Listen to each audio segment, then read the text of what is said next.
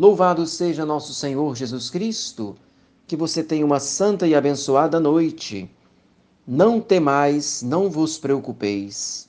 É esse o tema do livro que venho citando aqui para vocês, do bispo Dom Rafael Llanos Cifuentes, de saudosa memória, e ele fala sobre a providência divina, citando o Catecismo da Igreja Católica, número 303.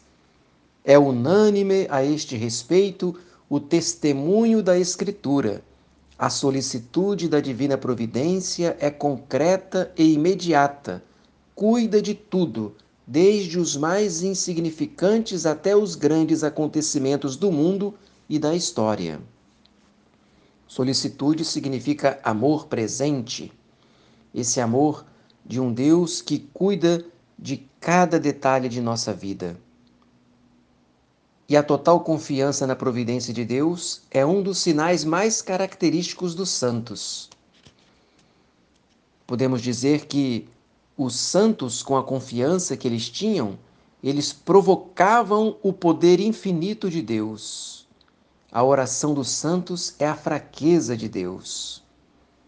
Santa Catarina cita o próprio Deus que lhe falava nas alocuções, ela escreve no livro Diálogo, é a providência que fez e fará tudo.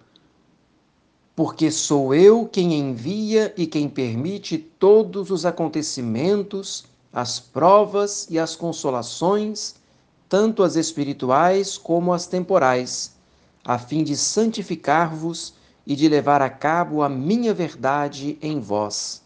E esta verdade vos é mostrada no sangue do meu único Filho, Jesus Cristo. Portanto, se Deus é providente, existe uma prova cabal, é o próprio Jesus que derrama o seu sangue para a nossa salvação. Se Deus nos dá o alimento material, muito mais ainda, ele mostra que nos ama, nos dando o alimento espiritual, que é o próprio Cristo, que amando-nos até o fim, deu-se a si mesmo na Eucaristia.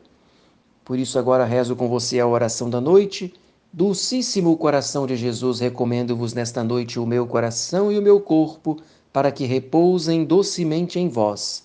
Fazei que as palpitações do meu coração durante a noite sejam outros tantos louvores que ofereçais por mim à Santíssima Trindade.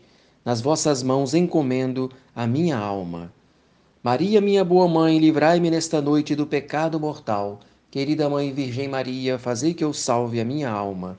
Desça sobre você, sobre toda a sua família, a bênção de Deus Todo-Poderoso, o Pai e o Filho e o Espírito Santo. Amém.